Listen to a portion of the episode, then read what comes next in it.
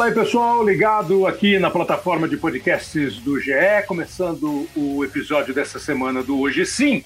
Normalmente o nosso programa escolhe um assunto, um tema para discutir, conversar com os nossos convidados. É, por mais que o convidado tenha muita coisa para falar e a gente tenta sempre tirar o máximo de cada um deles, é, nós gostamos de escolher um assunto, um tema.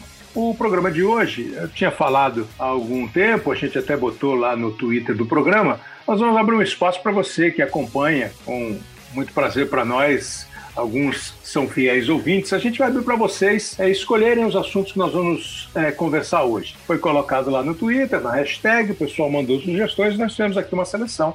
Claro que nem todo mundo vai ser atendido, já me desculpo por isso, mas a gente vai tentar é, satisfazer alguns ouvintes. E os assuntos escolhidos são assuntos muito recorrentes na discussão sobre futebol, sobre esporte, são assuntos que vira e mexe voltam à pauta, são conversados, discutidos, têm opiniões distintas.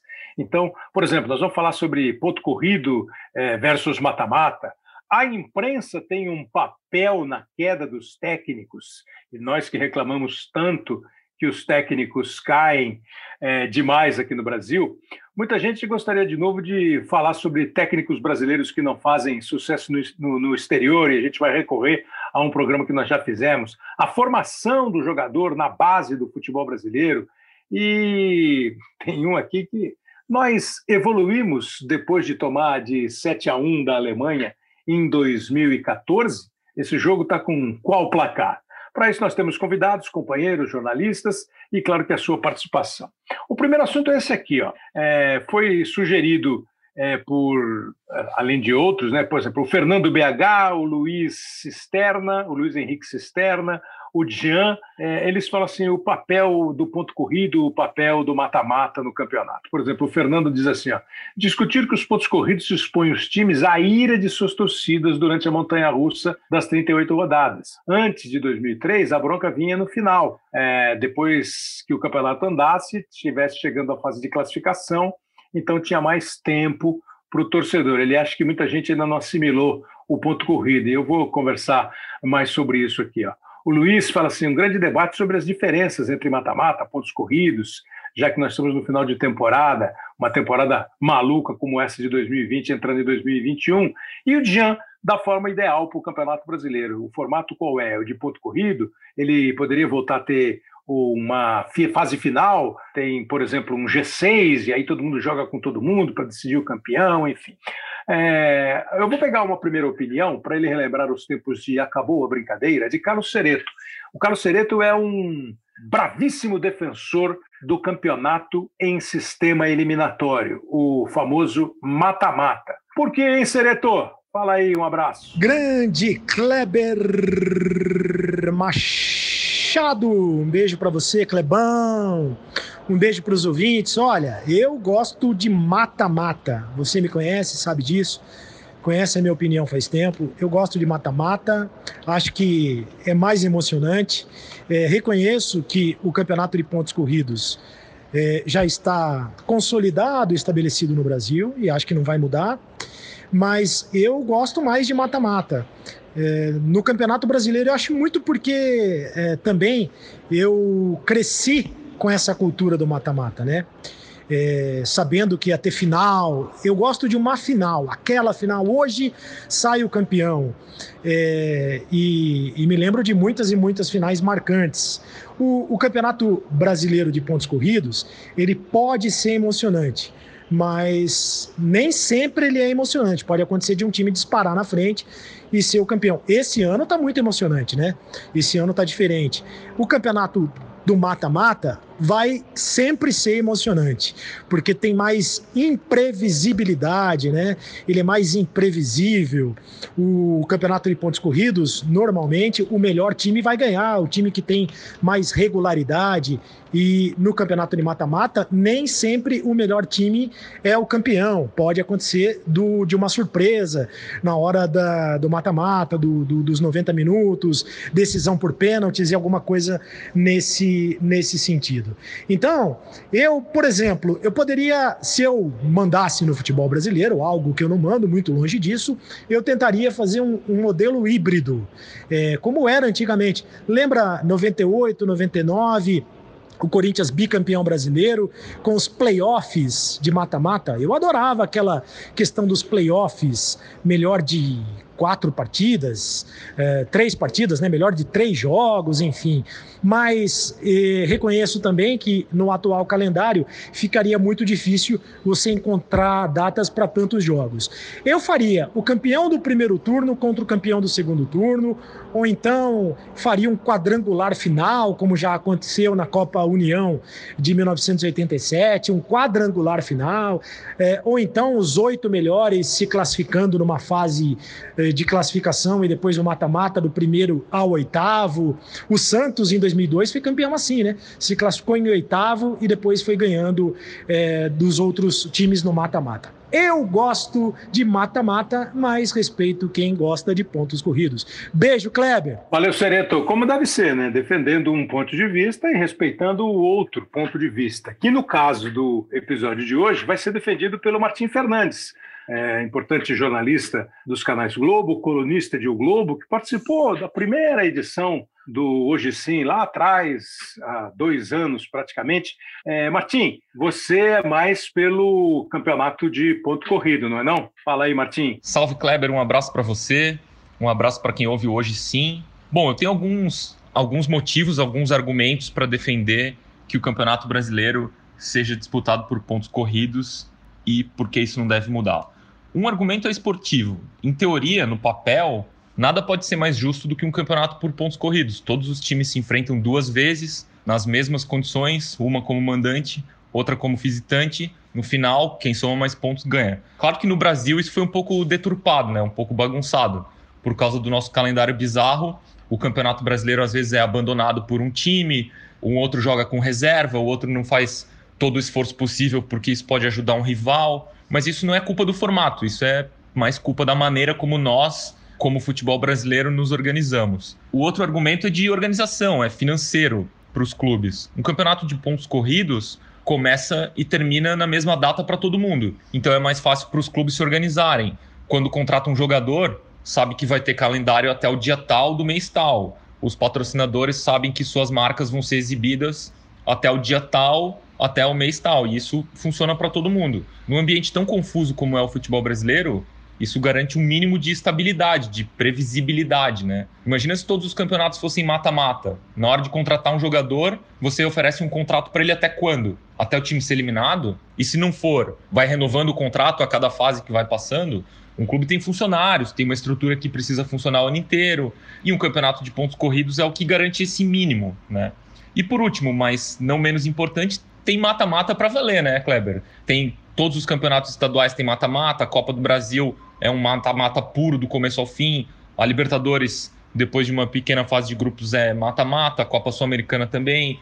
As Copas regionais, Copa Verde, Copa do Nordeste também são decididas em mata-mata. Então, não é que a gente é, tenha todos os campeonatos por pontos corridos e a emoção do mata-mata nos foi tirada, né? Não é isso. Tem competição de mata-mata e tem competição de pontos corridos. É isso, um abraço. Um abraço, Martim. É, é, claro que, como eu digo, os dois lados têm bons argumentos. E acho que o melhor é a versatilidade. Então, por exemplo, aqui, para entrar no papo do Dijan aqui, ó, é, voltar a ter finais, um G6, todos jogariam contra todos. Tá. Quando o campeonato era disputado assim, como foi até 2000 e, 2002, vamos pensar no, no, número de clubes que nós temos hoje, né? É, 20 rodadas, é, você não conseguiria fazer 38 rodadas e mais o mata-mata. Então eram 19 rodadas, aí você classifica seis, ele sugere seis, quando ele sugere seis e mais é, um, um, campeonato onde todos jogariam contra todos, é, se for só um turno, você teria pelo menos cinco rodadas, então você ia para 25, 26 rodadas. Se você tiver dois turnos neste G6 que ele chama, é, você teria 20 rodadas, né? É, então, assim, é, é, para mim, isso que o Martim fala no final é o cenário ideal. Você ter a Copa do Brasil, que é disputada o tempo todo em modo eliminatório. É, acho até que, por mais que possa parecer injusto e cruel, eu iria muitas fases você fazendo jogo único. Porque nós temos mesmo um problema de calendário, de espaço, de datas, em função dos nossos campeonatos estaduais, que poderiam ser um pouco menores e não chegarem a mais de 15 16, às vezes 18, 19 datas. Então, para mim, é, o cenário ideal de uma temporada é você ter o campeonato brasileiro disputado em turno e retorno, quem somar mais pontos é campeão, como acontece na maior parte dos países. Acho que o futebol brasileiro sustenta, consegue aguentar, por exemplo, cinco séries de 20 clubes. Você teria 100 clubes com uma temporada regular, começando lá em março, abril e indo até dezembro. Ah, mas não dá para sustentar, é muito difícil as viagens, tal, a série, como seria uma série E? Eu aí eu acho que tem que entrar a criatividade da Confederação Brasileira de Futebol, o apoio financeiro de uma federação, de uma confederação que ganha bastante dinheiro com a seleção brasileira e gasta também com o futebol brasileiro, mas pode eventualmente gastar mais e lucrar menos. Vai a criatividade de mercado para você buscar patrocinadores, parceiros, cada série dentro da sua proporção dentro do seu tamanho, dentro da sua capacidade de gerar recursos para que eles fossem esses recursos divididos entre todos os clubes. E ficaríamos com a Copa do Brasil sendo disputada, também pode ser disputada como ela é. Eu gosto desse negócio do, do ano inteiro. Sabe? Se você tiver dezembro, final do campeonato, se você tiver em outubro, novembro, final da Copa do Brasil, novembro ou outubro, final da Libertadores, da Sul-Americana, você vai ter para todos os gostos. Você vai ter o campeonato eliminatório, você vai ter o campeonato de longa duração, você vai ter calendário para mais gente. E na minha cabeça, os campeonatos estaduais continuariam num sistema híbrido é, fazer uma Copa do Mundo, que é disputada em fase de grupo, como é a Champions, como é a Libertadores, um campeonato estadual não poderia ser assim? Você tem um campeonato estadual, porque não tem divisão para todo mundo, um campeonato estadual que dure mais tempo e depois ele passe a ser uma fase eliminatória com a entrada dos grandes, dos times da Série A, dos respectivos estados, eu acho que seria por aí. O quesito emoção, certamente, quando você tem jogo eliminatório, não é, é dá mais audiência, dá mais público, dá mais papo, é mais imprevisível, indiscutivelmente. E no caso do Luiz Henrique aqui, quando ele fala que é, o, o, final de temporada, essa, essa, essa discussão merece um, um papo, é isso. A diferença passa a ser o, o, o, seu. Porque, assim, para mim, assim, você projeta, planeja e disputa uma temporada. Se nessa temporada você sabe que tem 38 datas para jogar e mais 30, 28 de um campeonato mata-mata, se você for até o final, aí vai da sua competência, da sua possibilidade de você montar um time que vai atingir o patamar que lhe for possível dentro das competições. Com o detalhe que hoje em dia é muito menor, né? dos times menos ricos chegarem mais facilmente a uma final de mata-mata. Faz tempo que isso não acontece. Tem prevalecido o tamanho do orçamento, que por acaso acaba sendo também o tamanho da camisa, não por acaso, obviamente. E aí, hoje em dia, você tem muito mais, é, muito menos surpresa no final de mata-mata. E no caso do papo do Fernando BH, é, é, interessante que as torcidas pressionam muito mais os times no campeonato de ponto corrido. Então, isso aqui eu não sei. Eu não sei. É, é, é na, visão dele, é, o, o, o, aperto, a bronca, a crise vinha só na fase final. Quer dizer, você tinha pelo menos 15 rodadas. Eu não sei, viu, Fernando? Eu acho que a nossa cultura é tão imediatista que às vezes com três rodadas o cara dança, às vezes o cara começa bem, quando ele dá uma barrigada, o cara muda e depois ele sobe de novo. Isso é, são exemplos constantes. Esse ano, que é mais que o Internacional, o Cudê não saiu porque o Internacional quis, saiu porque ele quis. Quando o Abel chega, o time faz uma barriga, que já vinha começando a ficar meio barrigudinho com, a, com, a, com o Cudê. E depois, de repente, o time chega à liderança do campeonato. A pressão, ela não me parece ter como origem a forma de disputa ela vai ter mesmo o desempenho e a pouca paciência. Porque quantas vezes você já ouviu dizer que campeonato estadual você ganha é obrigação, você perde tritura todo mundo. Então não é exatamente para mim a forma de disputa. O que nos faz é, partir para o próximo tema, que é o papel da imprensa nas quedas dos técnicos e esse imediatismo, né? Que tem também o Jean participando, o Tiago Alves participando, dando sugestões sobre isso. Ó.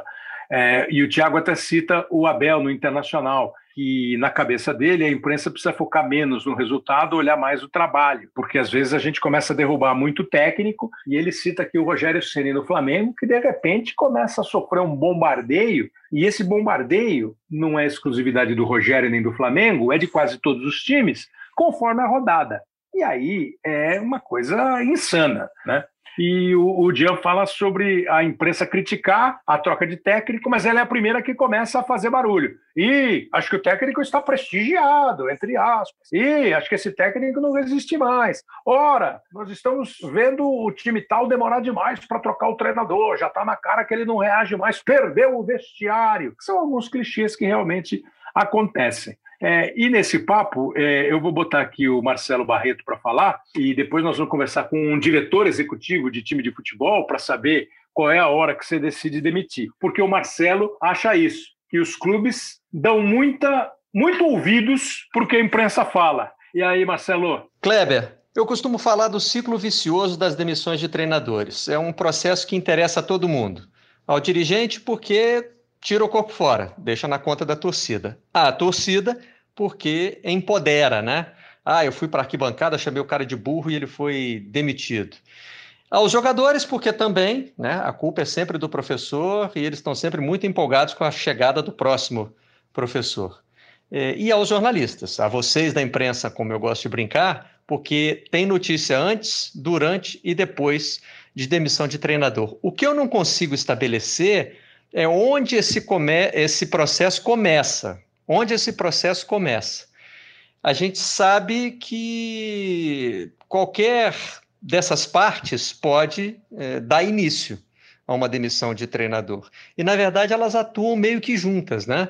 É, eu acho que a imprensa acaba muitas vezes se tornando uma desculpa para outras partes interessadas em demissão de treinador.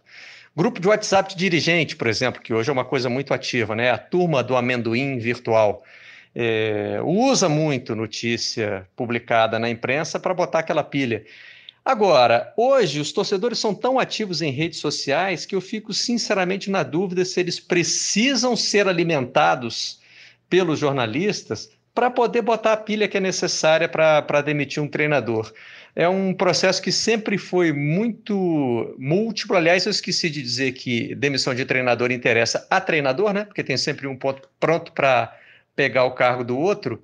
É, são tantas partes envolvidas que eu sempre tive dificuldade de precisar qual é a mais importante ou qual é a inicial. E acho que hoje, com as redes sociais e com torcedores e dirigentes muito ativos nas redes sociais, até jogadores e treinadores também, né? Postam suas opiniões lá.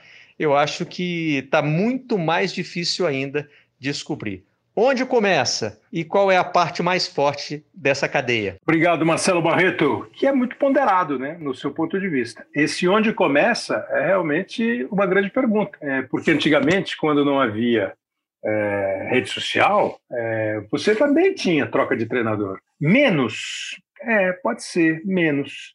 Pode ser que tinha um pouco menos. Mas, e, e, e, ao, e ao contrário, né, o, o, outro lado da moeda também é verdadeiro. Você tinha alguns treinadores que faziam trabalhos extensos nas suas equipes. E aí, seja qual for o tempo, seja qual for a época, é, trabalho mais longo, desde que bem feito, o trabalho tende a frutificar mais. Um cara que, por exemplo, o Oswaldo Brandão, vai para voltar lá anos 50, 60, 70. É o técnico que mais vezes dirigiu o Corinthians, é o técnico que mais vezes dirigiu o Palmeiras. E está na história dos dois não só por isso, mas também pelos importantes títulos que ele conquistou dirigindo o Corinthians, dirigindo o Palmeiras. O Luiz Felipe Scolari, no Palmeiras e no Grêmio, especialmente, dirigiu bastante, dirigiu bastante, mas está lá porque ficou bastante porque conseguiu bons resultados. E aí vem a pergunta: você consegue bom resultado porque você fica bastante? Ou você fica bastante tempo porque você consegue bom resultado? É indissociável. Não tem como você não associar um fato ao outro. Já ouvi dizer que a imprensa é a grande caixa que, quando ela fala, ela ressoa na comunidade de determinado clube e aí a pressão aumenta. Então eu acho que tem mesmo responsabilidade. Na hora que levanta a lebre, ah, esse técnico já deu, esse técnico já foi, esse técnico não serve mais, esse aí não. E às vezes nós pensamos menos no por que o jogador tal não está indo bem, por que o time emocionalmente não está indo bem. É só culpa do treinador? Porque quando alguém ganha, nós elegemos os heróis do campo. E quando alguém perde, nós elegemos o vilão do banco. É muito tênue esse limite. Você não tem Agora, para mim, trabalho bem feito deve ser sustentado mesmo com resultados menos bons. E não é você sustentar cinco anos um cara que é 18 todo ano. Não é isso, evidentemente. É você ter, primeiro, a frieza e a coragem de admitir, pelo menos internamente, olha, nós podemos ir até aqui. Pô, nós chegamos até aqui, o trabalho não foi ruim, o trabalho é bom. É difícil, é óbvio que é difícil, não, não é mole. Mas eu acho que nós, às vezes, mídia, a gente fomenta a parada. E com a questão das redes sociais, eu imaginava que já que você tem um fórum para debater, seria muito mais rico se você debatesse por que o time tal não está dando certo. E aí, como você tem um amplo campo de debate, a torcida, os dirigentes, os treinadores, os jogadores, como disse o Marcelo, que tem grupos que participam, que postam, eles poderiam discutir. Não há discussão, há mais um apedrejamento, há mais um dedo apontado para o culpado. Então, o que às vezes poderia ser, na verdade, um espaço para discutir, passou a ser um patíbulo mais, de mais fácil acesso para o para o condenado, entendeu? O cara é, dança muito mais rápido, com raríssimas exceções. Então, mas é muito bonito a gente teorizar, a gente achar, a gente imaginar. E o cara que está lá, atrás da mesa, vendo o resultado, é, lendo a pressão, ouvindo a bronca, vendo o portão do CT balançar, que hora que esse cara decide, quantos caras decidem, puxa, já deu para esse treinador. É, e nós vamos conversar agora com um jovem executivo de futebol, que é o Alexandre Pássaro, que até outro dia era é, gerente do São Paulo, agora está no Vasco da Gama. Eu posso até imaginar que não seria nenhum equívoco dizer que ele está começando uma carreira mas, assim, pelo tamanho dos clubes, né, São Paulo e Vasco, claro que essa pressão, muito jovem ainda, vai deixar o pássaro com as penas mais brancas. Fala aí, Alexandre Pássaro, tudo bem? Kleber, tudo bem? Obrigado pelo convite. Obrigado as penas já estão ficando brancas há algum tempo. Brancas, pode ter certeza disso. Você está com 30 anos, 31 anos? 31, 31. 31. Então, Alexandre, o, o papo aqui é assim, a, a pergunta que constantemente é feita pelo pessoal que acompanha hoje sim aqui e sugeriu essa foi isso. Por que, que os técnicos decidem, é, por que, que os clubes decidem, quando eles decidem demitir um treinador? Aí o Marcelo Barreto acaba de dar um depoimento, é, não entendendo onde é que começa a onda, onde a onda vai se formando para aquela quebre na praia e o surfista treinador caia da prancha. Você já tem um, um, um, diagnóstico, uma resposta definitiva? Quando começa a ser usada a boa e velha palavra prestigiado?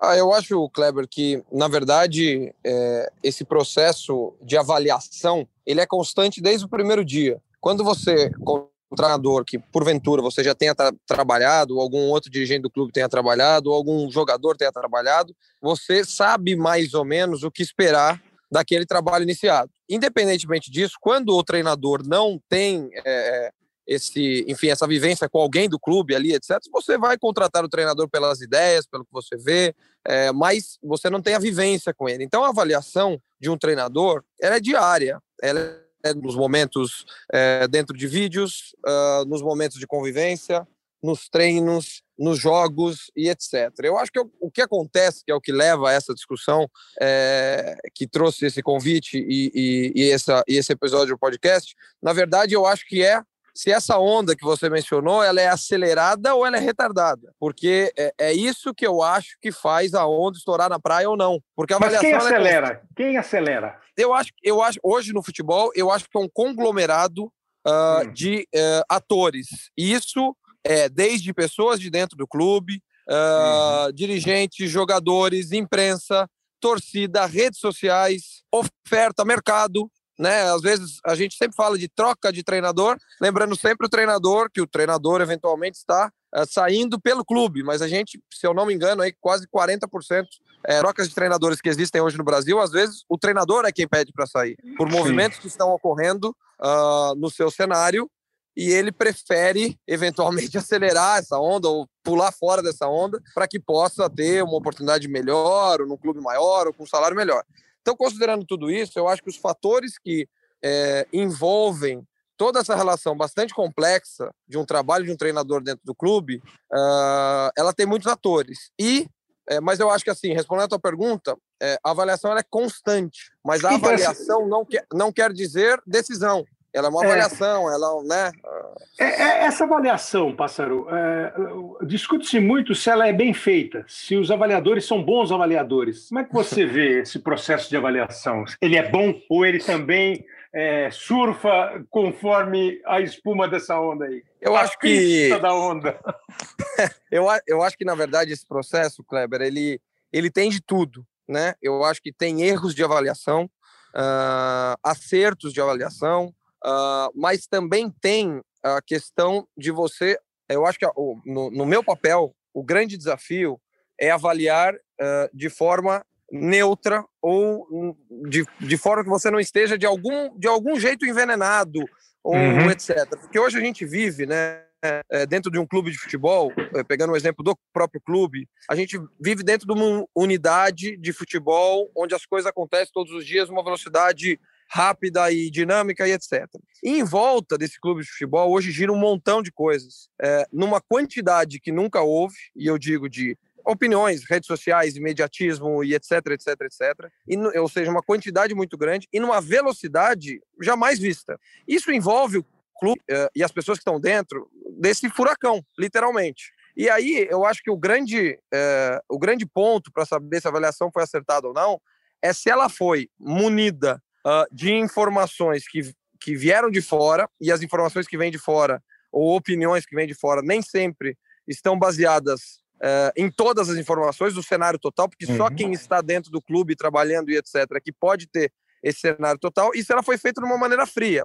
Porque a partir do momento que o ambiente externo, lógico que o ambiente externo é importante, é, mas ele é um termômetro. Ele é um termômetro, ele ajuda nos ajustes, etc. Mas a partir do momento que esse termômetro vira o martelo da decisão, é, isso, na minha opinião, começa a não fazer sentido. E aí a avaliação ela é prejudicada e o processo de avaliação que você perguntou ele é torto e não funciona. É, se, eu, se eu tiver capacidade de interpretar é, o que o pássaro fala eh, delicadamente e tecnicamente, está na cara que você já teve é, demissão de treinador por questões políticas internas, por questões de buscar um conforto interno, por pressões nem sempre baseadas em fatos que sugeririam uma troca. É, e também a avaliação correta. Pô, não deu, não está dando mais. É, não é que não pode trocar, né? É que às vezes a gente fica assustado com o tempo da troca, o momento da troca, o tanto de troca. Você é um cara novo que provavelmente já começa a trabalhar com futebol é, nessa função, já com essa, com esse turbilhão de rede social, de a política sempre teve, o conselheiro que fala, a torcida que grita tal. Você já chegou a bater papo com caras mais velhos que você, que mostraram, exemplificaram se já foi diferente em algum tempo, se o negócio está só mais acelerado ou se sempre foi assim? É, do lado de dentro, Kleber, eu estou no futebol há 10 anos, é, esse é o décimo primeiro. Na verdade, eu já vivi uma outra época, mas não é, há tanto tempo. E nas relações que eu mantive ao longo desse tempo, né, com treinadores, com dirigentes, com etc., o Luxemburgo, que está aqui comigo, uh, é um exemplo dessa outra época, né, quando ele começou a ser treinador, ou ainda jogou, o próprio Cuca com quem eu trabalhei, pessoas de outro país, como Osório, Paton e assim por diante. Uhum. É, isso sempre foi discutido, né? O que eu vejo é que hoje há uma, uma um imediatismo é, que deixa o ambiente mais quente. Uhum. Isso não é uma crítica ao futebol ou quem ou a quem é imediatista. Eu acho que é uma é um, é um é uma constatação, constatação. do jeito que hoje o mundo se vive. Né? É, é, e o mundo se vive assim. A gente é futebol, mas se a gente pensar na política, ou se a gente é. pensar em qualquer outra área, a velocidade, o imediatismo e o calor das discussões, ela é a mesma. O futebol ele acontece de uma forma ainda talvez mais evidente, porque é o que a gente cobre, é o do que a gente vive, e é o e tem a questão da paixão ainda no meio disso. Então, antes, eu, eu vejo que se um jogo era quarta-feira, às 22 horas, com o Kleber Machado narrando, é, esse, esse análise de alguém que fosse fazer, tinha o espaço, porque ele era o jornalista de um jornal ou de um portal, alguma coisa, ele fosse fazer análise no dia seguinte, às vezes nem no dia seguinte saía, que não dava tempo para fechar a redação. Essa análise vinha quase 24 horas depois, com tudo mais calmo, com tudo é. mais assentado, com tudo mais frio e com tudo mais apurado. Hoje o jogador, ele erra um passe dois minutos de jogo e ele já é julgado. Exatamente. O treinador, ele chama o jogador atrás do gol para fazer uma substituição e ele já antes da placa levantar. Você não sabe quem é. vai sair e as pessoas estão julgando. Então, eu acho que tudo isso é, é, cria uma bola de neve que eu acho que a gente está vendo que não faz bem. Uhum. Mas a gente pode ser é, romântico e utópico de achar que é possível viver num mundo diferente desse. O que eu acho de fato é que é, todos nós, atuantes do futebol, a gente precisa criar mecanismos, ferramentas, sistemas é, para evitar que essa bola nos atropele a todo momento, na subida e na descida da montanha. Então, eu acho que é, é, é essa discussão de que é assim, é, é, como, como eu disse, é uma constatação, ela é ultrapassada. É assim ponto. Como é que a gente lida com essa nova realidade? Pássaro, eu, eu pelo que você fala, né, pelo andar da carruagem aí, é muito difícil que isso mude. Provavelmente, exemplos vitoriosos poderão, de alguma maneira, influenciar para que alguém diga: olha lá o que aquele time fez, deu certo tal. Mas é muito, muito difícil, vai ser sempre em cima do que aconteceu no campo. Isso que você falou é perfeito. O cara chutou uma bola, um minuto depois está lá, se ele chutou errado, se ele chutou certo. E eu como o tema proposto pelo nosso pessoal foi a participação, o papel da imprensa na queda dos treinadores, eu queria que você, com toda a liberdade, com toda a sinceridade, dissesse: a imprensa ajuda a derrubar treinador? De vez em quando a imprensa, porque a gente fica jogador derruba técnico, o jogador derruba técnico, torcida derruba técnico, o técnico se autoderruba, a imprensa também derruba? É, eu acho que sim, Kleber, mas eu acho que a gente tem que hoje é, a gente tem que aumentar o tamanho da imprensa. Por que, que eu digo isso? Porque eu acho que imprensa, no sentido palavra, elas são aqueles jornalistas que cobrem o futebol. E hoje a imprensa, ela se mistura com blogueiros, com páginas de torcedores, uh, com gente que tem opinião por algum motivo, ou porque jogou, ou porque tem alguma relevância, ou às vezes nem é do futebol, mas tem uma relevância em outra área e em determinado momento transfere isso ao futebol. Então eu acho que esses atuantes uh, que se manifestam de forma pública, e não necessariamente suas, é, são da imprensa propriamente falada, eu acho que sim ajuda. É, também acho que há hoje um, um, uma novidade, um cenário e uma realidade é, de que estas pessoas elas uh, não só mais escrevem, uh, debatem, aparecem na TV para falar alguma coisa, ela tem os seus próprios meios, seja um Twitter, uhum. seja um Instagram, seja um canal no YouTube, para divulgar a tua informação. Só que aquele canal pessoal, a partir do momento que aquele cara vinculado a uma emissora ou vinculado a um jornal, etc., ele emite a opinião dele, isso tem uma força maior do que só a opinião dele. Tem uma uhum. força de análise de uma pessoa ligada a esses meios. Isso é, eu acho que causa também, a partir do momento que o cara diz, olha, Kleber não dá mais. Se a diretoria pensa no clube, o Kleber deve ser demitido. A uhum. partir desse momento, vira uma, opini uma opinião que não é muito uma opinião, Kleber. É um desafio, uhum. um, uh, um, enfim, um convite ao. É, é, é, é um duelo, é um duelo à diretoria, né? Exato. E aí, e aí, quem defende um lado vai fazer de tudo para que esse lado esteja certo ao final das contas. E quem defende o outro vai fazer de tudo. Pra... Ou seja, a análise fria, um pouquinho mais fria, ou análise factual das coisas, ela, é, eu acho que ela deixou um pouco de existir e as pessoas acabam defendendo esses lados. Então, eu acho sim uh, que uh, a forma como as discussões são criadas e a forma com que ela é tratada ela acelera, sim, aquela onda que a gente falou lá no começo. Então, uhum. que a uhum. imprensa, como um todo, lembrando sempre, né, aumentando tudo, acelera, sim, e, e acaba por aumentar essa pressão para que a decisão eventualmente seja tomada, porque um conjunto de um trabalho de condução, de um trabalho dentro do futebol, de um elenco, etc., é natural que o, ele que o elemento externo, embora ele não possa ser nunca o mais importante, um dos elementos.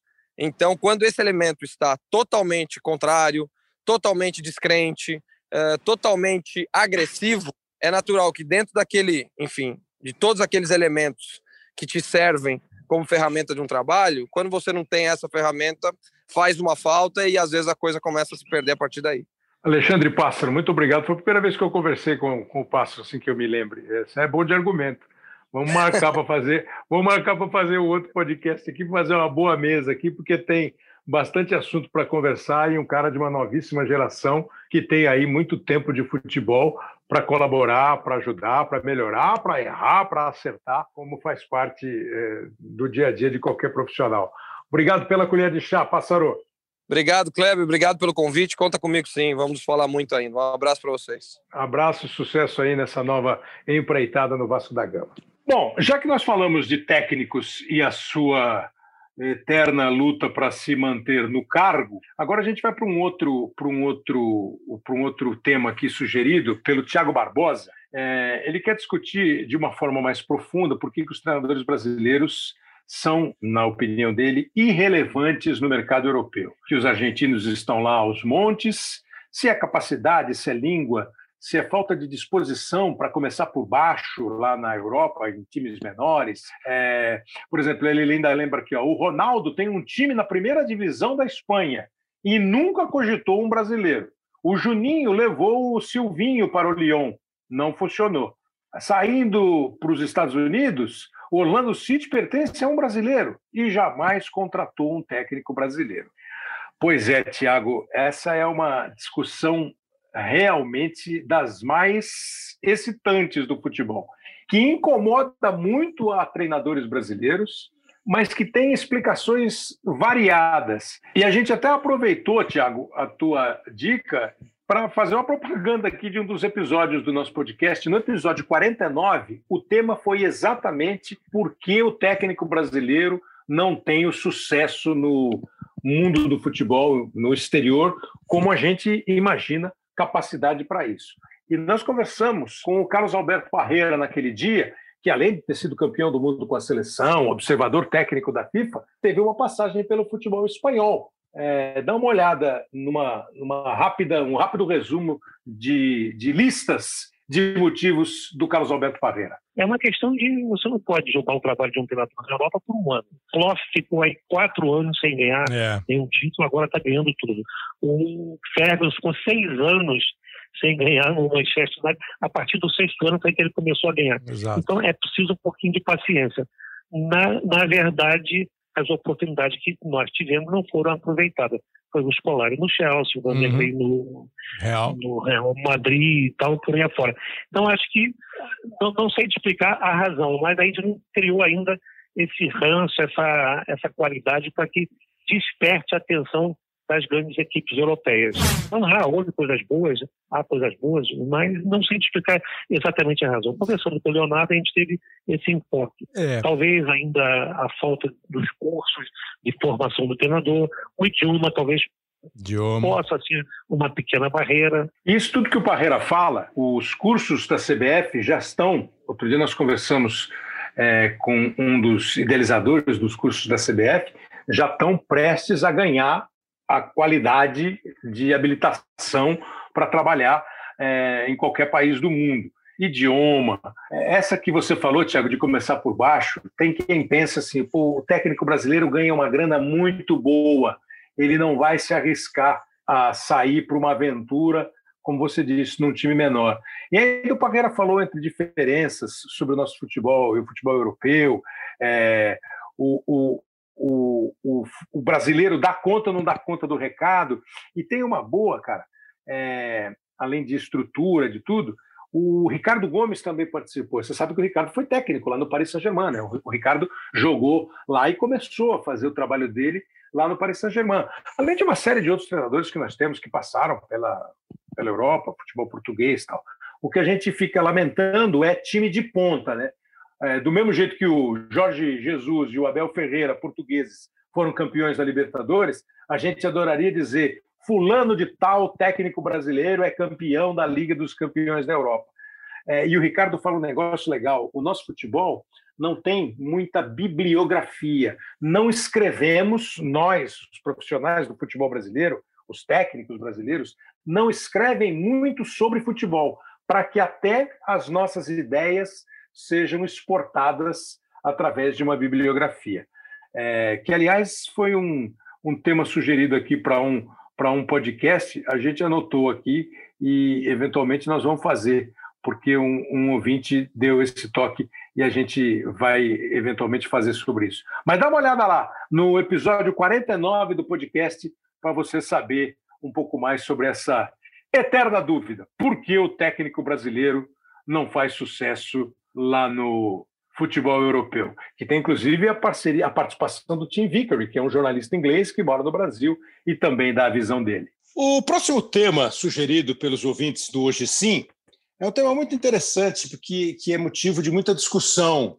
É, talvez até é, tenha menos espaço essa discussão do que ela merece ter, porque é fundamental. É a formação na base do futebol brasileiro.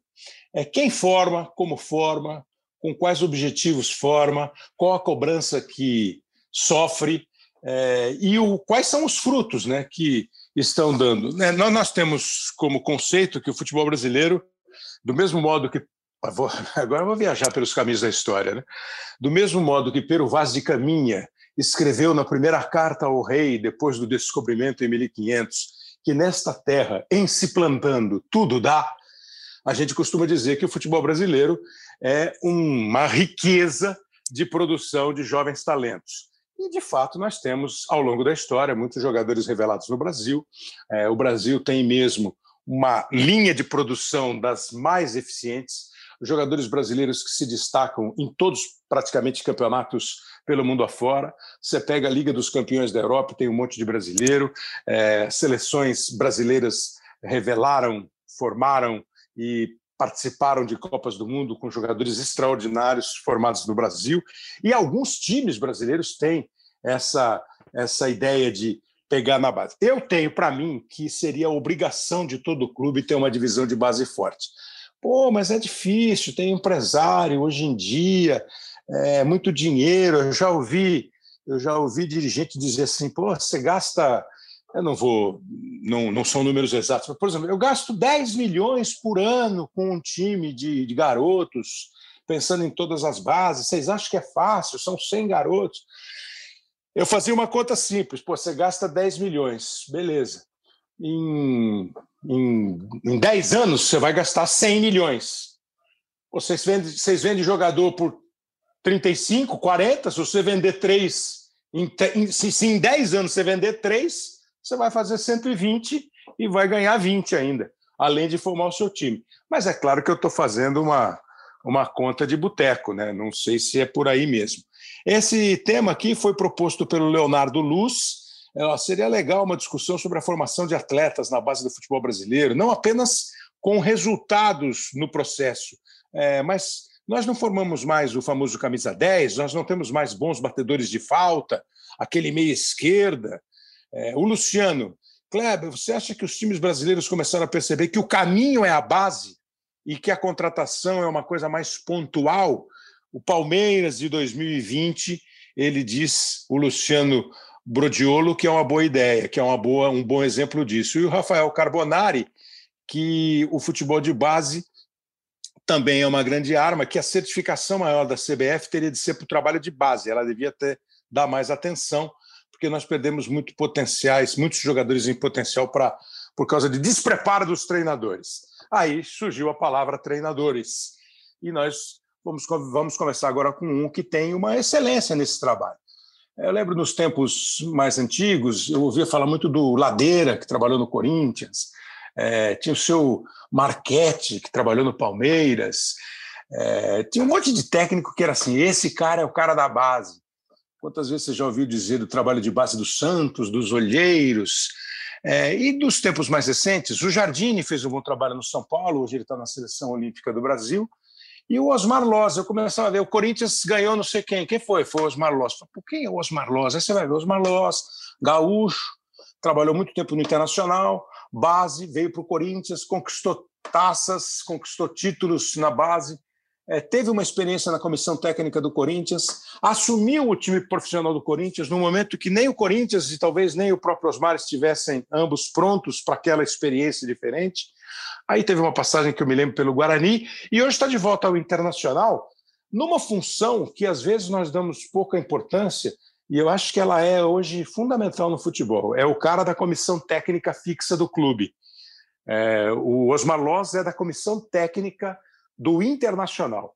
Então ele está assessorando o Abel Braga. O Abel Braga vai ficar no Internacional mais 100 anos. Ele vai trabalhar com o Abel. Aí vai chegar o Ramires. Ele vai trabalhar com o Ramires. Ele é o Internacional na comissão técnica do clube. E por que não imaginar que esse aprendizado fará do Osmar Loz um técnico mais preparado ainda para daqui a um tempo assumir o time? Falei muita bobagem, Osmar. Obrigado pela presença aqui no nosso podcast.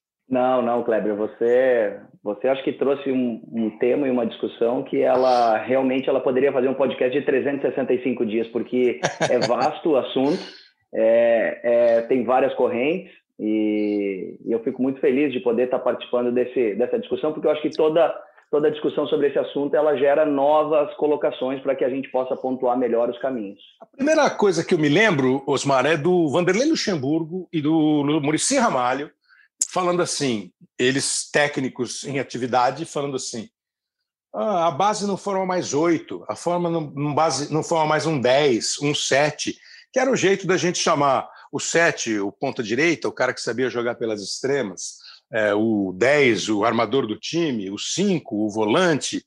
Aí eu ficava muito assim perguntando, mas vem cá, vocês são técnicos do profissional, vocês não têm gerência sobre eles.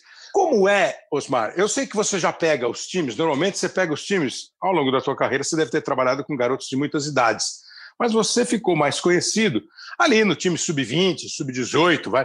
O cara já está na porta do profissional, né? Ele já está com um pé no vestiário do profissional.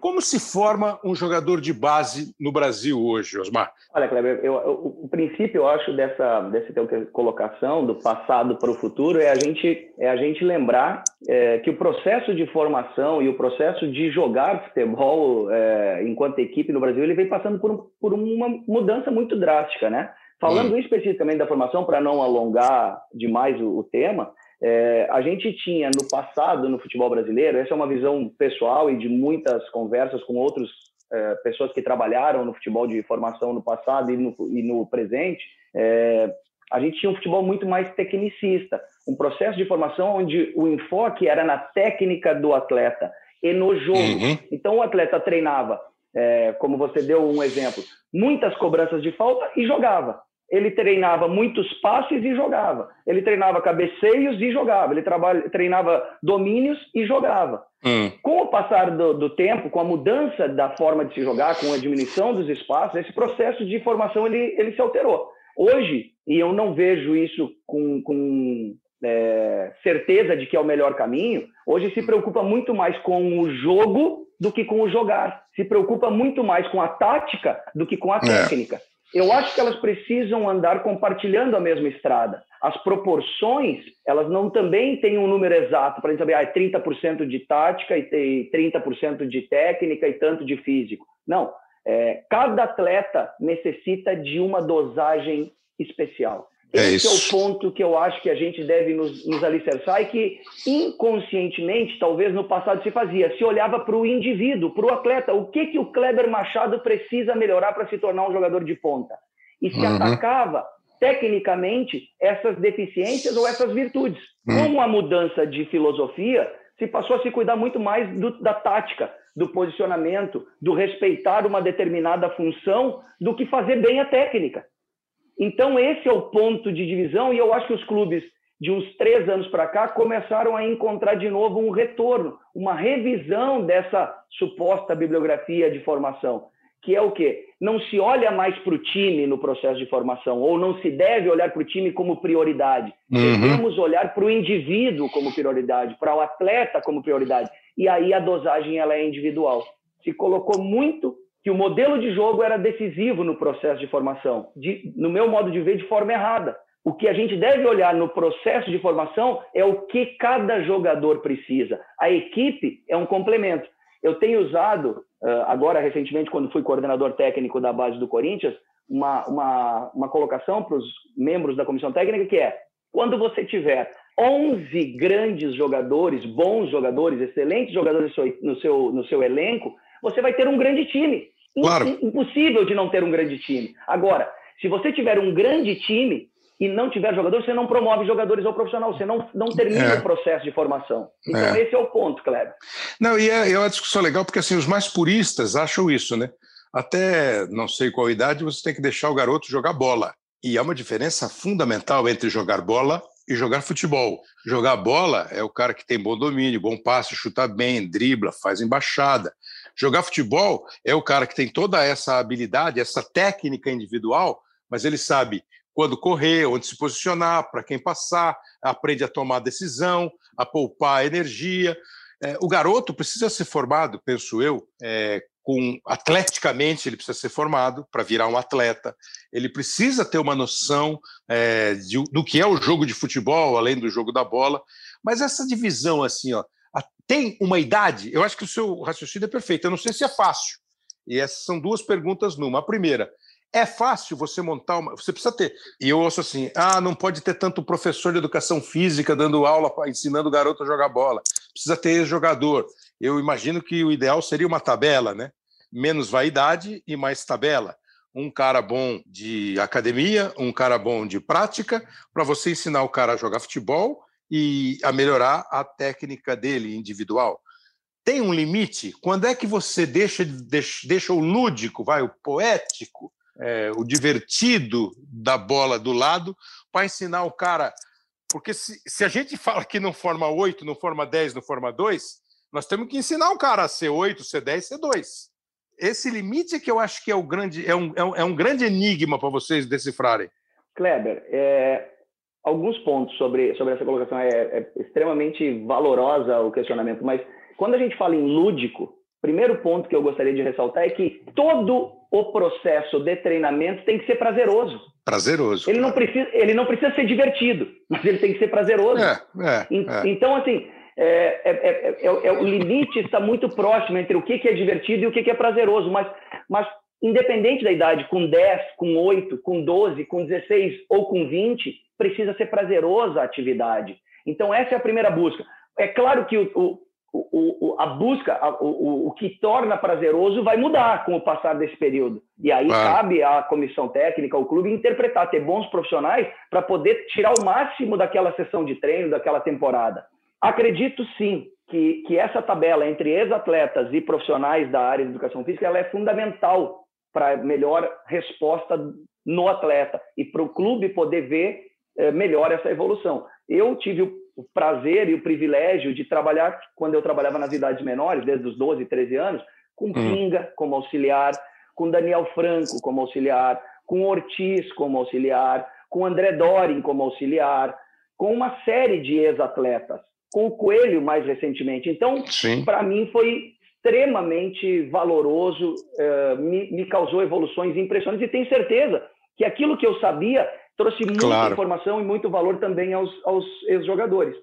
É, só para tentar encontrar uma resposta melhor, eu acredito assim, é, em relação a quando a gente deve ter a noção de que o, o jogo passa a ser futebol Isso. e quando ele passa a ser jogar bola.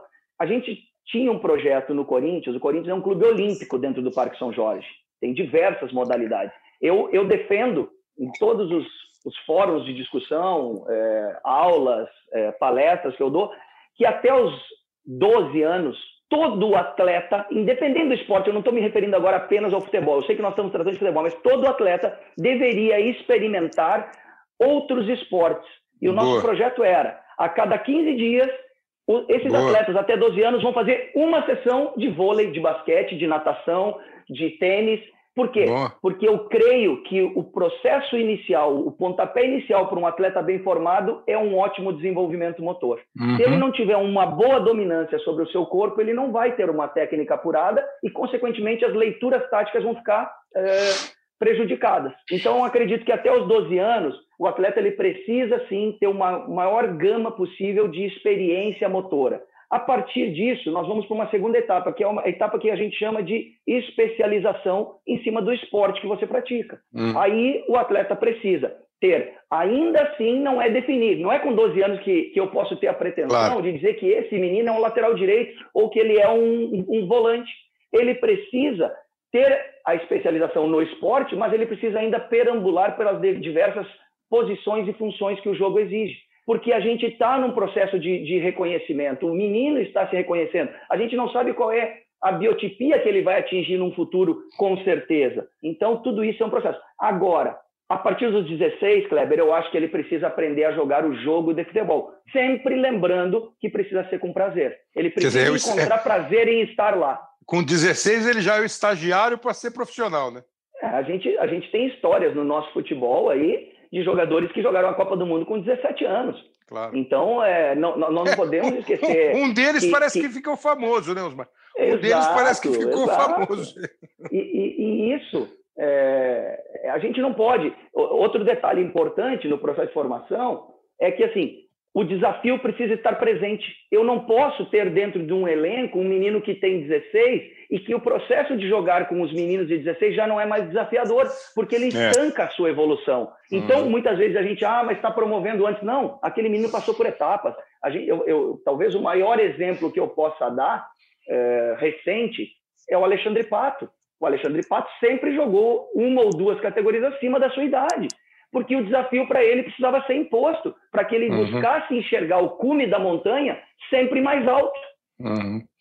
É por isso que às vezes, e, e, é muito importante quando você fala que uma coisa é jogar até o, a idade que você joga com os caras que têm a, a sua idade, né? Depois, quando você pega o cara de 21, 25, 30, o macaco velho, o, macaco novo, o garoto que sabe, o garoto que não sabe, é aí que você vai. Aquela frase nova, né? Você, quando você separa uh, os homens dos meninos. Agora, vem cá, uh, o clube cobra resultado? É outra discussão grande. Precisa ser campeão, precisa ser campeão, precisa ser campeão. Você sabe que essa cobrança ela nunca é explícita, mas ela existe. Nós não podemos aqui uh, tratar com demagogia, ela existe. Da mesma forma com que o, o treinador de base ele, ele, ele ganha reconhecimento reconhecimento é exposto pelo resultado. Não é que o trabalho seja ruim dos que não venceram claro. a competição, mas esse que ganhou, ele acaba sendo exposto, ele acaba sendo reconhecido. No é mais valorizado é do que ele é mais valorizado do que ele apresentar, por exemplo, a cada temporada é, três ou quatro garotos que o profissional pode utilizar, Osmar? Na nossa cultura, sim, Kleber, não deveria ser. Mas isso uhum. é, eu acredito que seja devido ao clube não ter um processo de formação, uhum. no sentido não é de como formar, mas no sentido de como promover, de como fazer é. a transição muito claro. A gente pode observar que nessa temporada de pandemia, aonde os jogos ficaram mais justos no nosso calendário, como apareceu jogadores jovens esse ano, muito mais do que nos anos anteriores. Verdade. E isso talvez seja decorrente da necessidade e não da promoção planejada. É.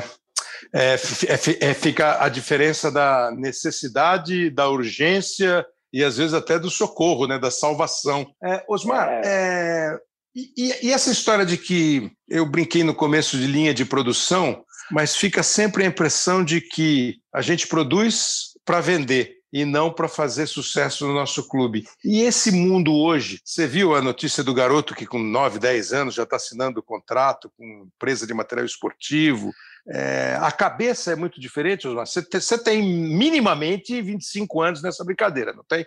Minimamente, de lidar São com o moleque. 26, né? 26 anos completados o ano passado. Pô, é, é, você já é de uma geração onde as estrelas começam a brilhar é, muito mais cedo, com muito menos idade. É, e esse processo todo, é, empresário, é pai de jogador e mãe de jogador, é que nem pai e mãe de Miss. Isso é uma brincadeira que tem a sua, a sua verdade. Mas hoje, e, e esse hoje não é hoje, faz tempo, tem o empresário, o agente, o fulano, o Beltrano, a empresa. Está é, tá muito difícil lidar.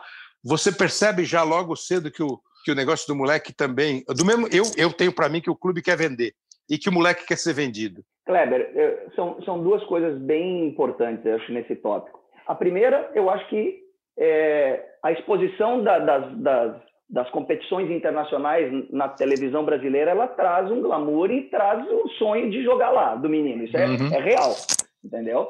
É, agora, eu não acho que o clube brasileiro forme para vender. Eu acho uhum. que é hum. uma questão econômica. Nós somos Sobrevivência da nossa economia. Nós, o clube, o clube precisa vender para continuar uh, sólido entre aspas nas suas finanças. Então, não acho que seja um desejo formar para vender. Esse é o grande ponto. Acho que o menino quer jogar na Europa, sim, porque hoje é muito mais exposto. Se a gente falar na década de 80, eu me recordo muito bem, nós tínhamos apenas é, o campeonato italiano, talvez sendo transmitido é, para o é. futebol brasileiro, e, e, e, aí passou por uma reformulação mundial no futebol, hoje uma Premier League, hoje uma, uma, uma, uma liga alemã, uh, as próprias ligas da Espanha e de Portugal, elas atraem, elas estão sendo expostas na nossa televisão, tem jogo 24 horas. E, é. Querendo ou não, os grandes astros estão lá. Não é do Brasil, são os grandes astros do mundo. Porque do muitas mundo. vezes a gente só olha, parece que só tem brasileiro indo para lá, mas não. Tem argentino, tem uruguai, tem, tem, tem uh, uma, não, e europeu, né? Nessa, tem africanos. E tem europeu que vai para a liga principal, para a segunda liga, para a terceira liga, né? Então, a então, Holanda, então a Holanda forma jogador e está cheio de holandês jogando em outros times que não os, os, principais holandeses, talvez não estejam na Holanda e na Bélgica, exato. Então, então, assim, acho que esse é um ponto que precisa ser muito claro. Que parece que a gente, que o nosso clube forma, né? Os clubes brasileiros formam para vender. Não, acho que é, uma, é, um, é um poderio econômico que a gente é refém dele e talvez a gente não vá conseguir sair disso no futuro uh, recente. É, em relação a, a, essa, a essa relação de, de, de o atleta com os pais, eu passei por esse processo de transição. Quando eu comecei a trabalhar com futebol, não se tinha ainda as leis de contrato, as uhum. leis muito claras. Os clubes, os jogadores ainda eram reféns dos clubes. E isso fazia com que o clube pudesse não ter essa exposição de grande estrela com um jogador jovem. À, uhum. à, medida que a lei chegou, o clube precisou se proteger. E no início não soube se proteger, fez contratos é. longos, muitas vezes, com aquele atleta ainda que não era uma afirmação. E isso, isso. É, trouxe a exposição de como se fosse uma estrela. Agora, nos últimos cinco anos, o clube vem começando a se adequar com novas leis que vieram a auxiliar, que é a lei da formação, que ela te garante uma certa segurança e você não precisa dar um contrato que seja um contrato de estrela para um menino de 15 anos. Claro. É, mas é, é tudo um processo de evolução, a gente está passando por esse processo ainda. A questão da relação de mídia, de redes sociais, também mudou bastante. A nossa relação no passado, de, no processo de formação, ela era com o pai, ela era com o menino. Hoje não, hoje ela é com empresários, hoje, hoje ela é com através de redes sociais, hoje ela é com uma exposição e um projeto que é muito maior do que, do que o clube e do que o treinador, muitas vezes, para o, o, o seio daquela família. Então a gente precisa entender, precisa, precisamos nos adequar a essas novas tecnologias. Muitas vezes a comunicação hoje ela flui muito mais por um, por um, um, um, um app de mensagem do que efetivamente é sobre uma conversa olho no olho que a gente tem e tinha muito mais no passado. Osmar, agora vou, vou fazer aquelas brincadeiras de, de, de, de pós-programa, pós-jogo pós de futebol, do Márcio Bernardes, etc. Regular, bom ou ótimo, né? É, a, é, a, formação do futebol brasileiro, a formação de jogadores do futebol brasileiro hoje, ela está regular, boa ou ótima? É, é difícil, porque a gente tem clubes que estão no nível ótimo no processo de formação. A gente tem Na clubes média... que estão no nível. Eu acho que é boa, Kleber. A gente, boa. a gente vem se destacando aí é, constantemente quantas, quantas novas estrelas. Eu não estou falando de formação, estou falando de estrelas. Claro, porque claro. essas que expõem o trabalho de formação. Quando surge um Neymar, parece que todo o trabalho de formação no Brasil é maravilhoso. Mas não. Quando surge um Gabriel, o Gabriel Jesus, parece que todo o trabalho de formação no Brasil é maravilhoso. Quando é. surge um Guilherme Arana, a mesma coisa e não. É, o processo de o trabalho de formação no Brasil ele vem evoluindo ele, ele foi de uma forma, ele mudou e agora ele está encontrando o seu ponto de equilíbrio, no meu modo de ver. Então, eu acredito que o processo de formação no Brasil é bom. Tem laços para melhorar, para se tornar ótimo? Tem. Tem clubes que já fazem trabalho de formação ótimo no Brasil? Tem. Tem clubes que ainda fazem um trabalho ruim de formação? Tem. É, é difícil. É, é, é como qualquer profissão. A gente tem bons, regulares claro. e ruins. E o formador hoje? O cara que forma, ele está num nível também bom? Eu acho que os formadores eles estão cada vez melhor preparados. Eh, uhum. A CBF fazendo seus cursos, ela acaba que num país continental como é o nosso, não é que ela uniformiza, que ela põe uma fábrica para fazer todo mundo igual, porque nós não temos que buscar isso. Nós temos que entender as nossas diferenças de culturas do Nordeste para o Sul e adaptar melhor. Mas nós não podemos falar duas linguagens distintas também em relação ao processo de formação. Então, esses processos, esse processo de formação que a CBF Academy vem colocando, traz também uma, um reconhecimento daquilo que é feito no Nordeste, no centro do país e no Sul, e isso faz com que todos evoluam. Então, acho que nós estamos a passos largos para encontrar realmente o valor da formação e do, e do profissional que é o formador de, de atletas no futebol brasileiro. E para terminar mesmo, é, com todas essas óbvias mudanças que vão desde a chuteira que o moleque levava até o objetivo final e passam pelo espaço físico, pelo conhecimento técnico de quem forma, pelas necessidades, pretensões de clubes e jogadores, pelas relações pessoais, por tudo isso que nós temos.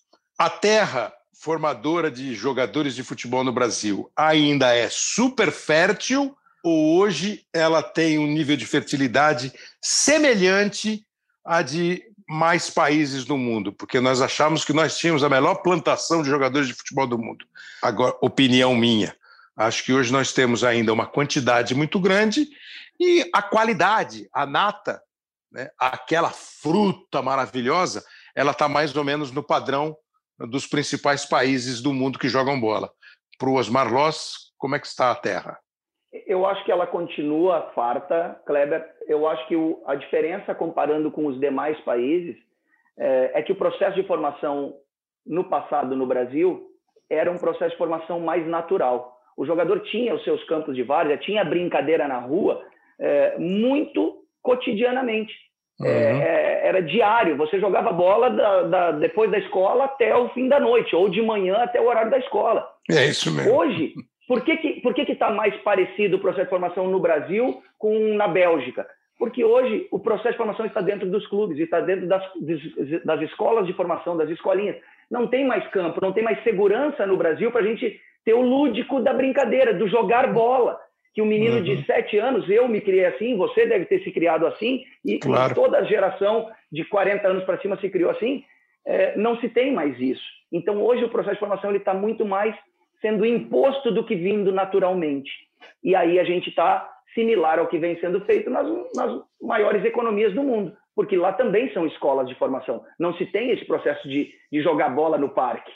É muito menor, talvez similar ao que a gente tenha no Brasil hoje, mas a gente continua ainda com as, as classes sociais menos abastadas uh, tendo seu jogo lá no campinho no sábado e domingo, e dali surgem muitos atletas, inclusive sem passar por escolas de formação, que aparecem com 17, 18 anos.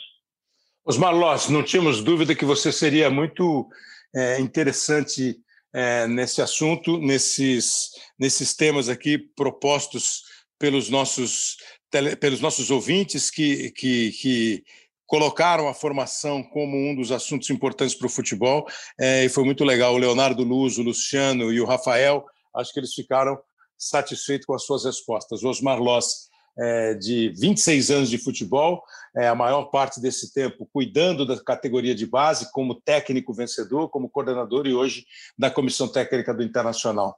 Vai ser campeão internacional, Osmar? Não, ou quer deixar para outro, deixa para outro podcast, né, Osmar? É, vamos, vamos, vamos caminhando devagarinho, sempre em frente, com passos firmes, para que a gente possa chegar daqui a cinco rodadas e poder dizer que a gente foi campeão e trouxe um título aí depois de 41 anos para o Internacional. Osmar Loss, super obrigado pela atenção, pelos ensinamentos, pelo conhecimento. Grande abraço, Osmar.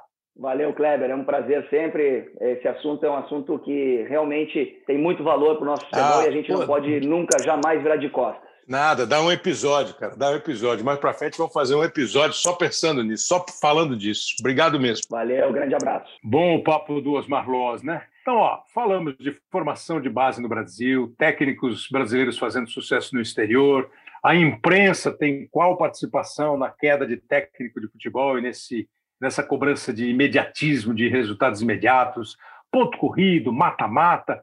E o último assunto é, foi proposto pelo Luiz Pimenta, um, um, ouvinte aqui do nosso podcast, e o Luiz falou assim: ó, nós evoluímos depois do 7 a 1 Você já chegou à conclusão, você já chegou à conclusão, não, você já se ligou que o 7 a 1 já está indo para sete anos, né, cara? No meio do ano, sete anos que o Brasil tomou aquele 7 a 1 da Alemanha na Copa do Mundo de 2014, na semifinal no estádio do, do Maracanã uma, do, do, Mineirão, no estádio do Mineirão, e o Brasil não foi para o Maracanã. Uma vez nós fizemos, nós estávamos pensando em fazer um quadro no Esporte Espetacular e o assunto ia ser, ia ser um mini debate assim, né? É, e o primeiro assunto, quando a gente pensou, acabou não rolando, era exatamente esse. Quanto é que está esse jogo? Ainda está 7 a 1 Teve gol da Alemanha? O Brasil fez gol? diminuiu o vexame da goleada, e o Luiz Pimenta uh, sugeriu esse assunto. Aí nós pensamos, por quem que a gente vai pegar para dar uma opinião sobre isso? O próprio Luiz Pimenta, que vai representar todos os ouvintes aqui do podcast do Hoje Sim, conversando ao vivo aqui com a gente, ao vivo na hora da gravação, ao vivo gravado, se é que você me entende, como diria Turner Bird. Luiz, é um prazer recebê-lo aqui no podcast. Como vai? Oi, Kleber, o prazer é todo meu. Antes de mais nada, eu preciso dizer que eu sou um torcedor, né? Não sou um especialista em tatiquês. então, a minha análise é, é incompleta, superficial e talvez equivocada. Nada, essa que é a boa, esse sentimento. A voz das ruas, como diria o outro. Mas vem cá, você, você, desculpa a indiscrição, você tem quantos anos, Luiz? Eu tenho 54 anos. 54, quer dizer, é, tem pelo menos 40 anos vendo futebol toda hora, né? Vivendo futebol. É verdade, frequentando Maracanã, né? Frequentei muito o velho, o velho Maracanã, Zico e companhia jogar, enfim. Quer dizer, é, é, é, uma, é uma visão que, muito diferente do que você falou, não tem, não tem tatiquez, mas tem a sensibilidade.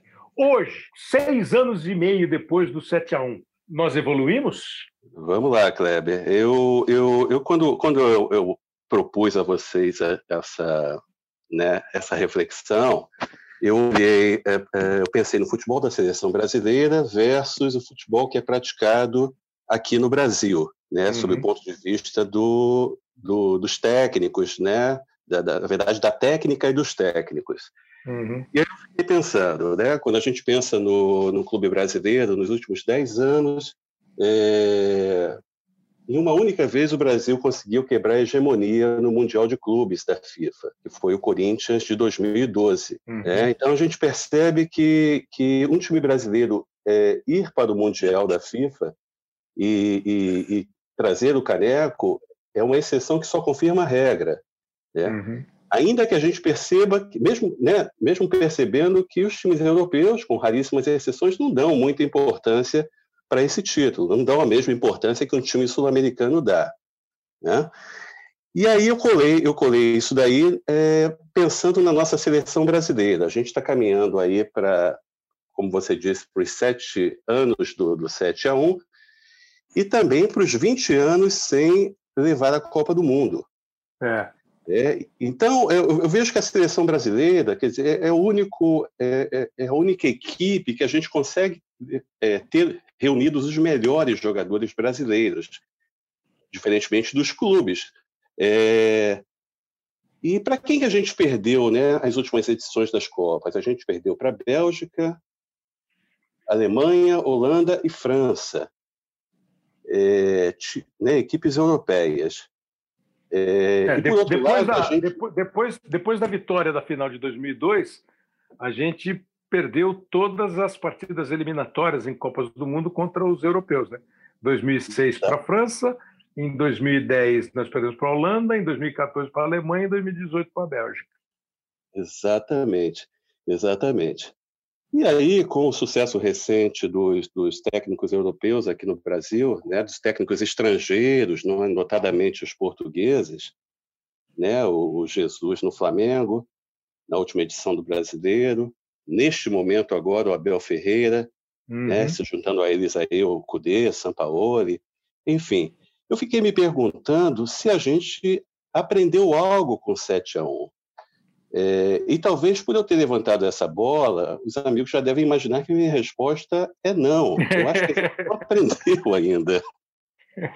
Então, assim, você, a gente convidou para participar, ele deixou um áudio gravado aqui para você ouvir, o Lédio Carmona, que é um super estudioso de futebol, acompanha futebol, é dessa nossa faixa etária, é, uhum. sofreu ali vendo ao vivo no estádio o 7 a 1 é, e o LED também tem uma. Vamos ver o que, que o LED acha. Quanto é que está o placar? Quanto é que está, LED? Olha, Kleber, eu acho que 7 a 1 não. Acho que a gente levaria um 7 a 3 hoje. A gente evoluiu em alguns quesitos, por exemplo, principalmente na parte tática. Né? Acho que o Brasil hoje, o brasileiro em geral, se interessa mais pela, pela parte tática do jogo. Por exemplo, é, você tem uma safra nova de treinadores, de gente que estuda tática, que se interessa, cursos, imprensa mais debruçada no tema, os próprios jogadores. Então é uma coisa que nós de fato evoluímos. Nossa, nosso planejamento, organização de calendário teve um avanço, mas ainda acho que é muito tímido. Ainda os estaduais ainda travancam muito uh, todo o nosso ano, desenvolvimento da, de, de algumas competições que poderiam ser mais mais bem, é, mais bem valorizadas, mais bem produzidas, mas que os estaduais acabam por esmagá-las, né? porque não dá para fazer tudo em 12 meses, como acontece no futebol brasileiro. Né?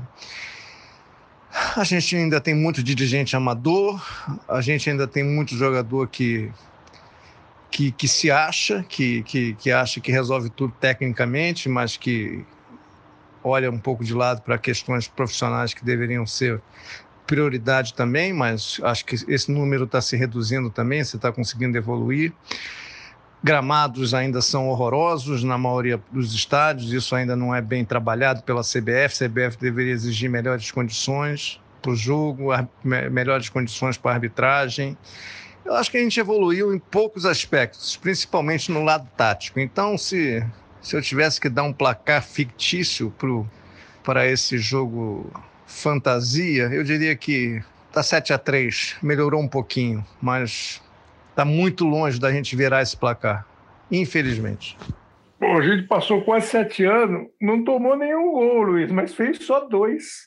O painel que o Lédio te apresenta é, é, um painel que, que é, é, bem é próximo do que você percebe, o que ele faz, ele amplia né, a questão, é, com calendário, com gramado, com a produção do evento, mas eh, toca em alguns aspectos positivos. Cursos mais elaborados, o interesse um pouco maior por você pensar o jogo não só com a qualidade individual do jogador. É, Para que lado você pende? Você está nesse placar aí dele também? Eu, eu tendo a concordar com o Lédio. É, até porque a gente, a gente chega à conclusão de que continuamos perdendo. Né? É. O, o, Brasil ele vive, ele vive um paradoxo, e não é de hoje, né, Kleber? Nós temos, é, nós temos excelente matéria-prima, mas não a trabalhamos bem. Uhum. Né? Não trabalhamos bem essa matéria-prima. E aí, é, é, observando o que o LED trouxe, né, dos outros aspectos, eles são muito importantes né? E a gente vê ainda que o Brasil continua claudicante nessa questão, né? de uhum. trabalhar bem a base, de trabalhar é, os elementos do, do, do importantes para o espetáculo, né? É, gramados, é, problemas acontecem ainda nos gramados. Se a gente parar para ver, o próprio Maracanã, que passou por uma reforma, uhum. até para a Copa de 2014, continua com um gramado ruim, né? Só para pegar né, o maior estádio do Brasil, ou um dos maiores, eu não sei como é que está hoje. Então a gente vê que ainda existe muito amadorismo e não sei quanto tempo mais a gente vai levar para vencer isso. Deixa eu te perguntar um negócio. É está na cara que você é um cara que observa futebol, que se debruça sobre o noticiário, que tem o seu ponto de vista, a sua convicção. O que mais te incomoda? Porque você falou assim da matéria-prima boa, você citou os técnicos estrangeiros que de leve é, uma cutucada nos técnicos brasileiros. O que mais te incomoda? É, e aí, em relação a tudo, né? Porque quando você fala dos confrontos dos clubes, nós aqui costumamos é, dar a justificativa do poder financeiro, quando na verdade é um dos aspectos, né? É, quando você fala da seleção, a seleção sempre vai chegar sendo considerada favorita para uma grande competição. Mas para mim, assim, a seleção brasileira ganha da França, que é a atual campeã do mundo, eventualmente, e perde da, da 59 do ranking da FIFA. É tudo muito possível hoje. Aquele nosso entrou em campo já ganhando de 1 a 0, só pelo tamanho da camisa, acho que não tem mais. Para você que vê o jogo torcendo, que vê o jogo emocionalmente envolvido de um outro modo, que, que mais te incomoda, Luiz? Pois é, pois é. Tem alguns elementos aí que me, que me incomodam, mas eu diria, eu diria para você que é, é, a falta de continuidade. Né? Uhum. A, gente vê, a gente vê alguns lampejos de qualidade num ou no outro time. A gente pode falar do Corinthians de alguns anos atrás, a gente pode falar do, do, do meu time, que é o Flamengo. uh, né, que fez esse, esse voo da galinha. Tudo bem, ele está em segundo agora, mas é, é, é, com a mesma qualidade de jogadores, é, ele não conseguiu é, ficar perto uh, da, daquele, uh, daquele, daquela do que ele fez, né? Do que ele fez no ano passado, né? Que foi algo excepcional, absolutamente fora da curva. Uhum. Mas você vê, você vê uma equipe hoje jogando é, de uma maneira muito distinta. É, e isso daí um pouco se reflete é, nos, nos, outros grandes times. Eu não consigo enxergar um time que esteja jogando um bom, uh, né, um, um, futebol que me empolgue. Entendi. Eu confesso a você que eu sou muito saudosista, né? Acho que ter ficado ali quando eu tinha 15 anos, sentado na arquibancada de cimento do Maracanã, vendo Zico e companhia jogar, é, é, o, o, é, o nível de exigência é muito grande. É, é muito grande. É, então, mas assim, você, você quando, quando você, você vê assim, ah, parece assim, se eu estou entendendo, é, uma coisa que eu, eu acho muito estranha aqui no nosso futebol, e eu não consigo explicar porquê, é que um time, e não é o campeonato desse ano, eu estou falando de uma maneira geral, um time que briga para não cair num ano pode ser campeão no outro. E aí, no ano seguinte, ele pode estar de novo brigando para não cair. É esse sobe e desce, essa, é isso que você chama de falta de sequência, não só sequência de trabalho, de elenco, é uma irregularidade mais presente do que a regularidade? Exatamente. Eu acho que a irregularidade ela é, ela acaba sendo a norma. É, você falou aí de um time que lutou para não cair no ano e no outro ano foi campeão. Eu me lembro do Fluminense. Claro. É, num recorte 10, bem né? recente. Né? Flamengo vinha lutando para não cair há muitos anos e, uhum. e, e, e por sorte, em, algum, em algumas edições não caiu e foi campeão em 2009 daquele jeito que a gente viu. Claro. É, e, levou, e levou é, 10 anos para ser novamente é. campeão. Pô, lembra é, o Palmeiras? O Palmeiras caiu, o Palmeiras disputou a Série B 13, quase caiu em 14 quando voltou, em 15 foi campeão da Copa do Brasil e 16 campeão brasileiro. E esse conseguiu Sim. manter, esse conseguiu manter uma sequência, né? Exatamente, vai entender, né? E aí a gente pensa também no Cruzeiro, né? É.